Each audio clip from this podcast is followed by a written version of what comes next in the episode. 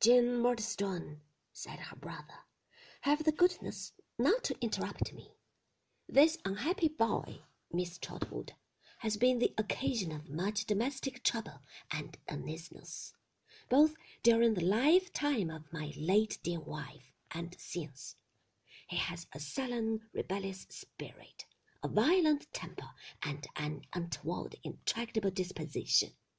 Both my sister and myself have endeavored to correct his vices, but ineffectually. And I have felt, we both have felt, I may say, my sister being fully in my confidence, that it is right you should receive this grave and dispassionate assurance from our lips.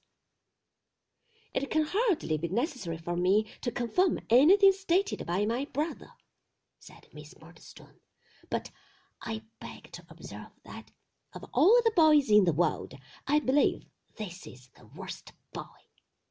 Strong, said my aunt shortly, but not at all too strong for the facts, returned Miss Murdstone.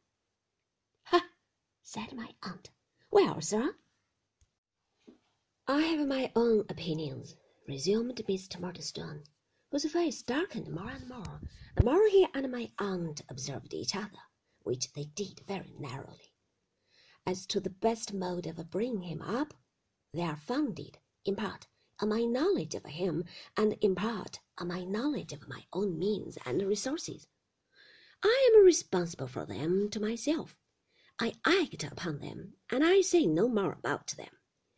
It is enough that I place this boy under the eye of a friend of my own in a respectable business, that it does not please him, that he runs away from it, makes himself a common vagabond about the country, and comes here, in rags, to appeal to you, Miss Trotwood.